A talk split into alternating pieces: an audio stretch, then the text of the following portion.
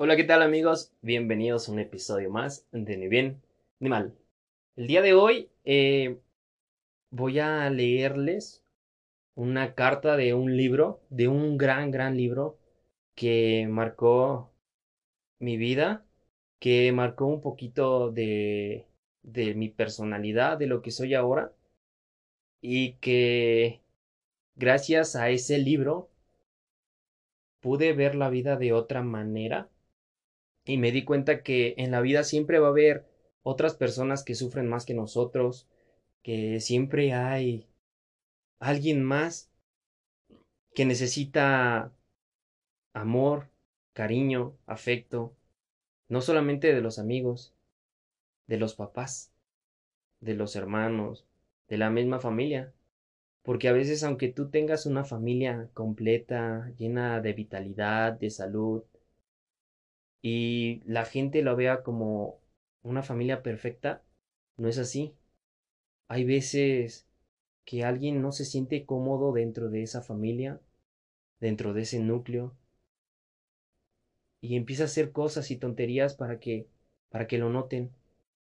No podemos juzgar a a una familia sin conocerla, porque al final y al cabo todos tenemos problemas.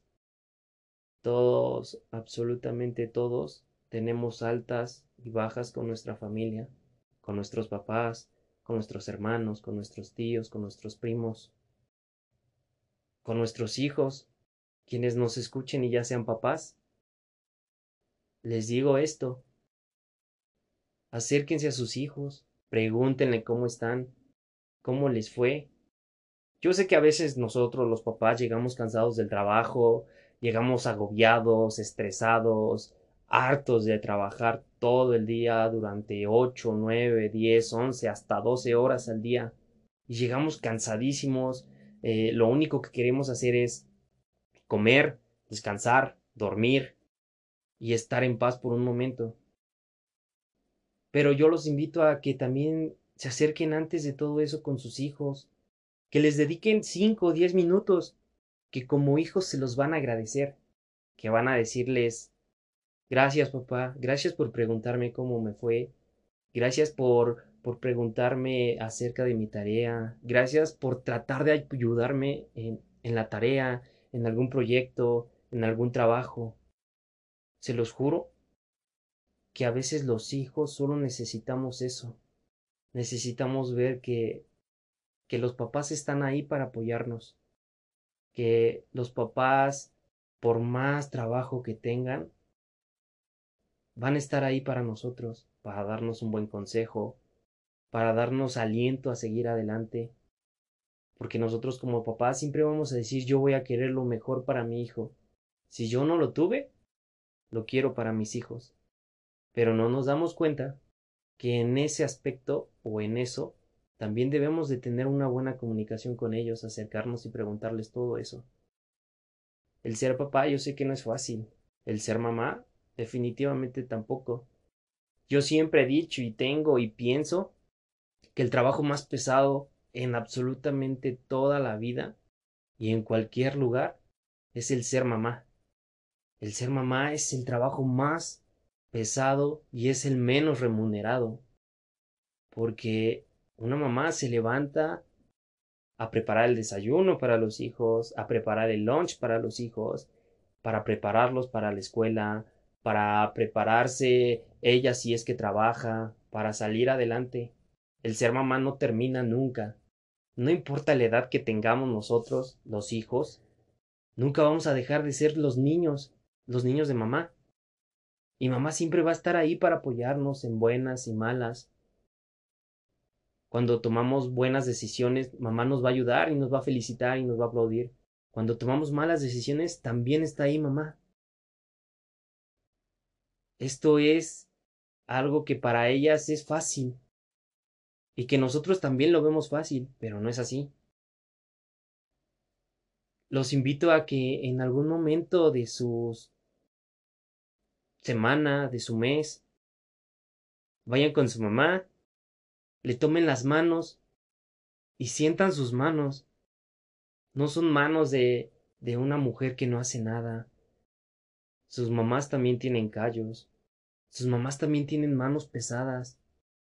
Porque todos los días se levantan, hacen que hacer, hacen comida, desayuno, cena, lavan ropa, lavan trastes, tienen que ir a trabajar, tienen que estar al igual ocho, nueve horas en algún trabajo que probablemente a ellas no les gusta, pero que lo hacen para sentirse bien y para tener algo con que sacar adelante a sus hijos. Y de los papás, ¿qué más puedo decir? Lo mismo. Los papás también son las personas que siempre van a dar una sonrisa y siempre van a estar ahí para nosotros.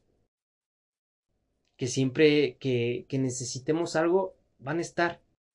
Algunos papás, yo sé que no son los papás selectos o los mejores papás del mundo, pero hay que comprender que también hay días buenos y hay días malos, que hay veces en que se tiene una buena racha y hay veces que no, que hay días en los que hay un buen jale o hay veces en los que no. Benditos todos aquellos papás y mamás que tienen un trabajo en el cual les den un salario, eh, les den prestaciones y demás. Benditos ellos. Pero también hay papás que no tienen seguro, que no tienen un salario fijo, que todos los días salen y salen con la bendición de Dios o de quien ustedes quieran a decir, hoy es un nuevo día, a mi hijo le falta esto, a mi hija le falta lo otro, y por ellos voy a salir adelante. Tenemos que apreciar nosotros como hijos a los papás y los papás a los hijos también. Debemos darnos cuenta que nosotros como papás, como hijos, como hermanos, debemos estar para absolutamente todos, en buenas y en malas. Yo sé que sale un poquito de contexto esto que estoy diciendo, pero es algo que quería decirles y hacer de su conocimiento o expresarlo de mí desde hace mucho tiempo. Porque pues yo soy papá, yo soy hijo y me he dado cuenta que, que no somos perfectos, ni como papás ni como hijos, y que siempre vamos a tener errores, pero siempre van a estar ahí para apoyarnos. Y viceversa. Eh, la carta que voy a leer es de un libro que se llama El Buscador. Solo necesitas un poco de amor. Es del autor Miguel Ángel Tenorio y es de la editorial Cima. Eh, todo, absolutamente todos los derechos son, son de ellos. Y esta carta es un poquito cruda y es un poquito fuerte que cuando yo la leí, de verdad me marcó. Eh, esta persona, eh, pues, eh, estuvo en una conferencia en mi preparatoria hace años. Ahí lo conocí, ahí escuché por primera vez. Ahí me hizo sentirme más cerca de mi, de mi mamá, porque recuerdo que fue mi mamá a esa, a esa plática, a esa, no sé, sí, a esa plática. Ah, y pues estuvo muy, muy hermosa, muy amena. Eh, lloramos, muchos de, de, mis compañeros, alumnos y de otras, de otros salones, obviamente, eh, muchos lloramos y nos hizo reflexionar el acerca de, de que debemos de agradecer, como les decía, que tenemos papás, que tenemos un techo, que tenemos alguien que nos cuida, alguien que nos protege, alguien que nos va a esperar todos los días con los brazos abiertos y demás. Y bueno, para no hacerla más larga, este, pues les dejo la siguiente carta que se llama Carta de un drogadicto a sus padres.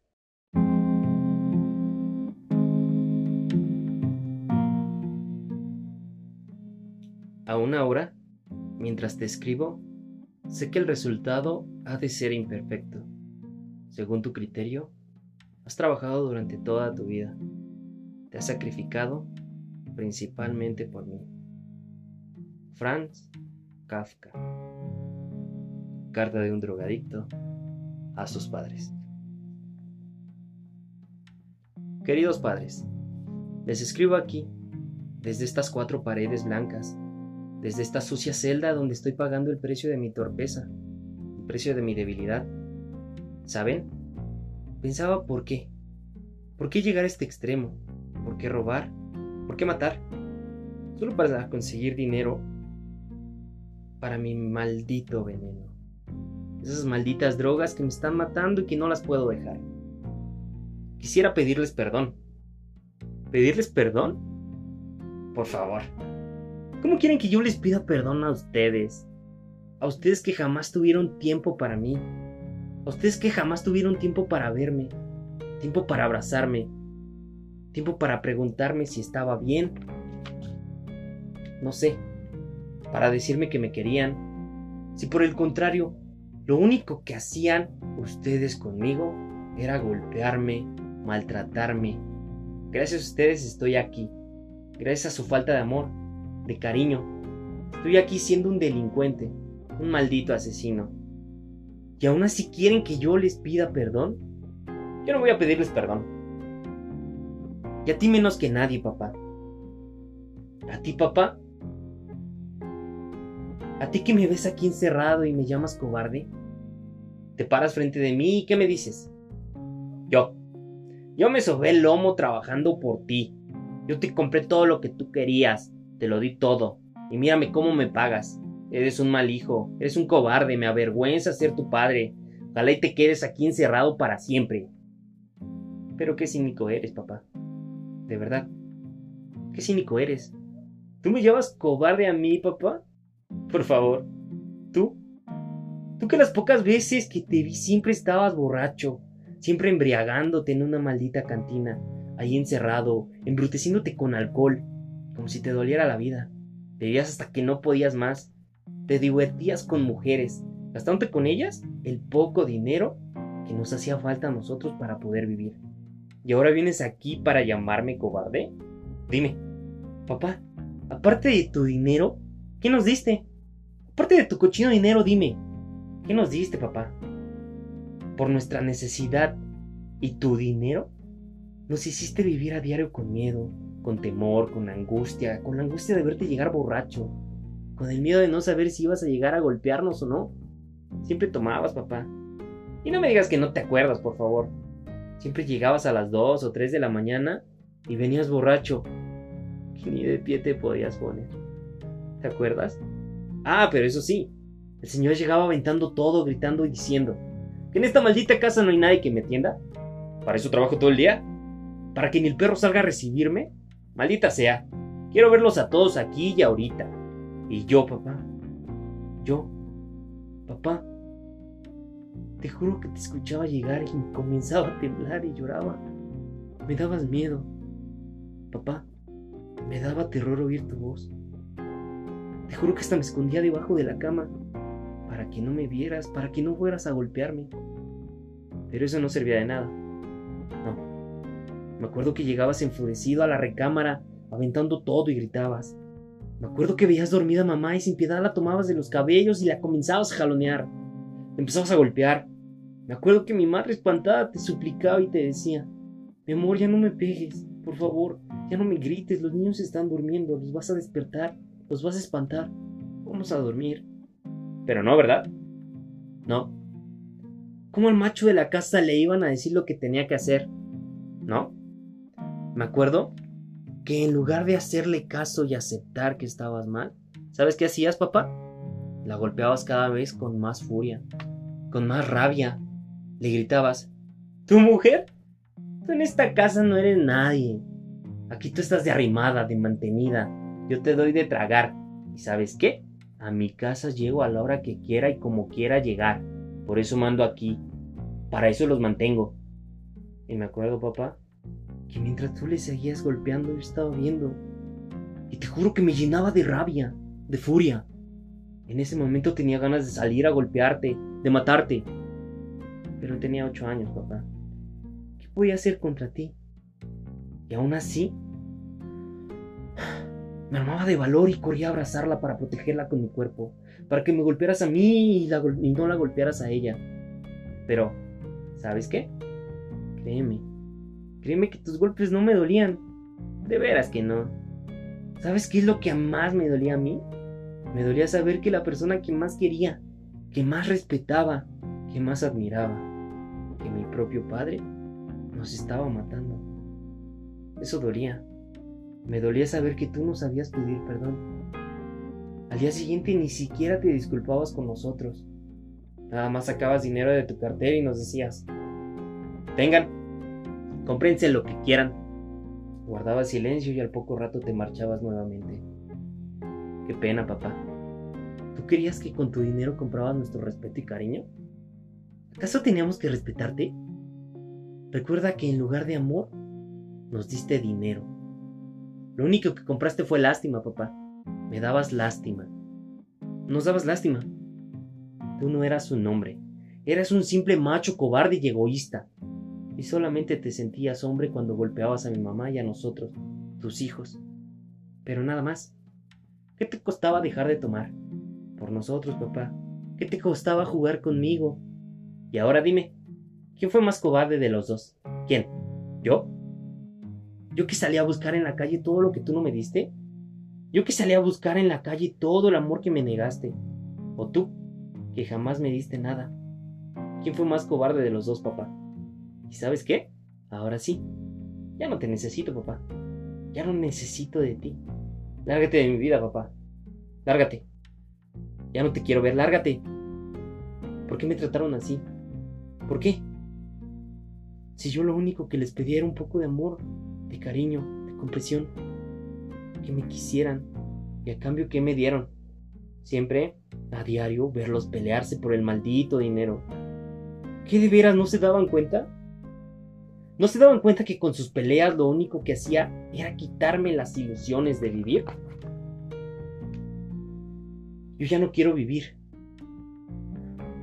Todas las noches le suplico a Dios que me quite la vida.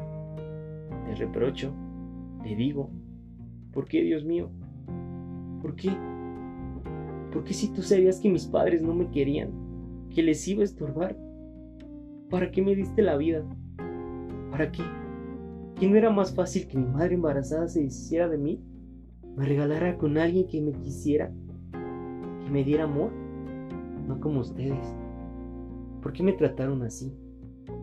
¿Por qué? ¿Y tu mamá? Ya deja de llorar. Creo que es lo único que has sabido hacer toda tu vida. Llorar. ¿Quieres compasión? ¿Quieres que la gente se compadezca de ti? Que te digan, pobrecita mujer, tanto que sufrió por sus hijos, tanto que se preocupó por ellos, y mira cómo le pagan. ¿Quieres, compasión, mamá? No te preocupes. La gente ya te está compadeciendo. Pero déjame decirte algo. Qué hipócrita eres, mamá. De verdad. Qué hipócrita. Cuando tuviste tiempo para darnos un beso. Cuando tuviste tiempo para abrazarnos. Para decirnos te quiero. Siempre te escuché quejándote. Era lo único que sabías hacer. Quejarte. ¿Sabes? También por ti estoy aquí encerrado. Por ti. Por ti. Por tu maldita cobardía. Tú le soportaste todo a mi papá. Que te golpeara, que te humillara, que te engañara con otras mujeres, que golpeara a sus hijos delante de ti. Y jamás dijiste nada. Jamás nos defendiste, mamá. Pero yo me pregunto, ¿de qué sirvió que siguieras con mi padre? ¿Para qué?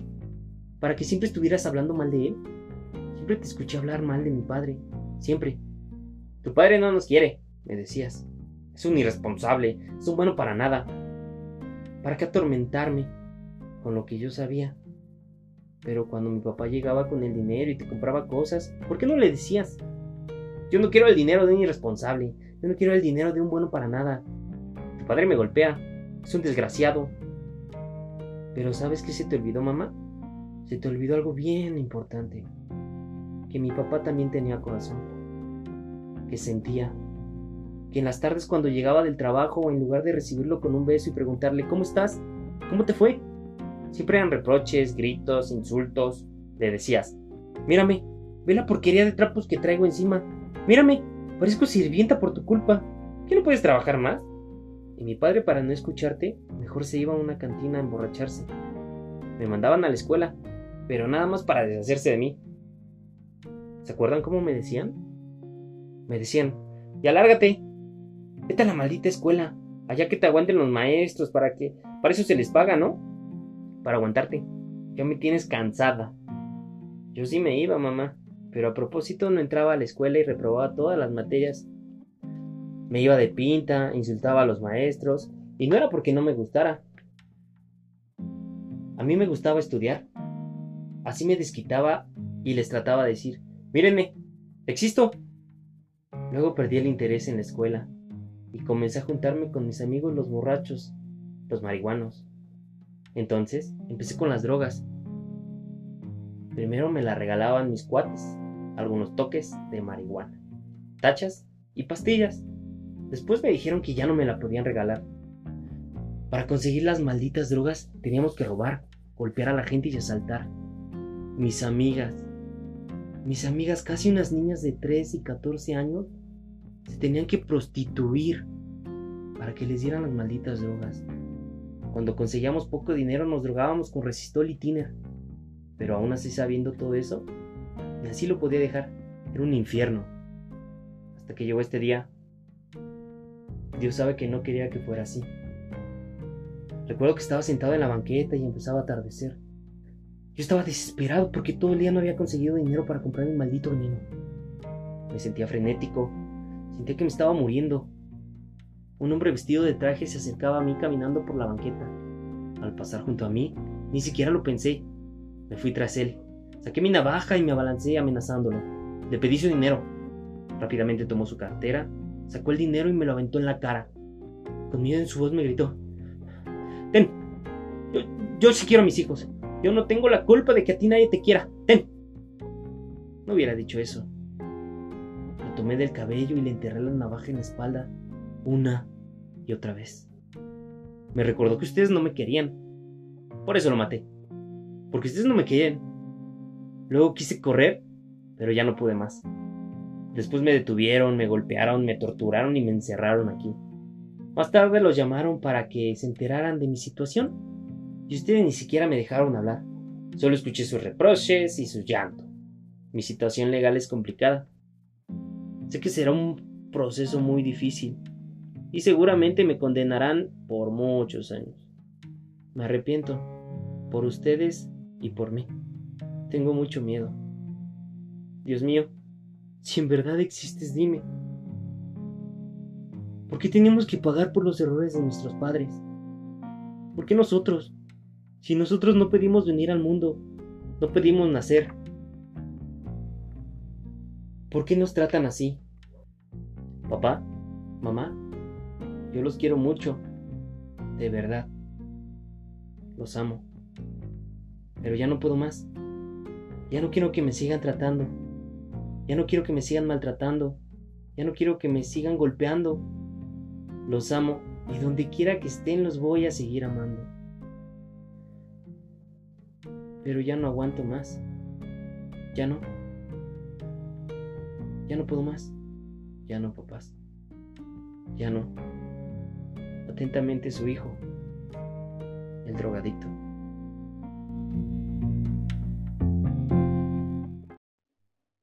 Y bueno amigos, eh, esta lectura eh, yo la hice cuando tenía 14, 15 años, que estaba en la prepa. Y la primera vez que la leí y la primera vez que la escuché también, se me hizo un nudo en la garganta. Realmente sí lloré, porque me puse a pensar y me puse eh, en los zapatos de ese chico, de, de ese, ese pequeño que, que por la falta de afecto, de cariño y demás de sus padres, pues decidió irse por un camino que no era el necesario. Cuando yo la leí, la terminé de escuchar, me puse a pensar en, en todos los chicos que están en la calle, que tratan de buscar el dinero de la forma más fácil y que como este chico hay muchas otras historias en cualquier lugar del mundo que pasan por lo mismo. Y en lo personal me puse a pensar en que no está bien que juzguemos a las personas, que a veces también necesitan que alguien llegue y les diga todo va a estar bien, tranquilo, siempre va a haber alguien que te puede escuchar, siempre hay alguien que te quiere, que te va a ayudar y que te va a apoyar. Eh, esta vez el episodio tal vez fue un poquito más de, de hablar de este sentimiento, del cariño, del respeto, del afecto y a veces también de la falta de ese cariño y afecto que necesitamos. Para finalizar este episodio, pequeño, pero con un gran mensaje, me gustaría decirles que que si están con sus hijos o que si ustedes hijos tienen cerca a sus padres se acerquen a ellos, los abracen, les digan que los quieren, que los aman, porque recuerden que tampoco los papás son para siempre, no, soy, no son inmortales. A todos nos toca venir a esta tierra a vivir por un tiempo y tenemos un reloj que a veces nos dice y nos empieza a marcar que ya va a terminar nuestro, nuestra vida aquí, aquí en la tierra. Entonces, abracen a sus papás, díganles cuánto los aman, cuánto los quieren. Si no te llevas bien con tu papá, te invito a que en este momento lo hagas, que platiques con él, que le digas cómo te sientes,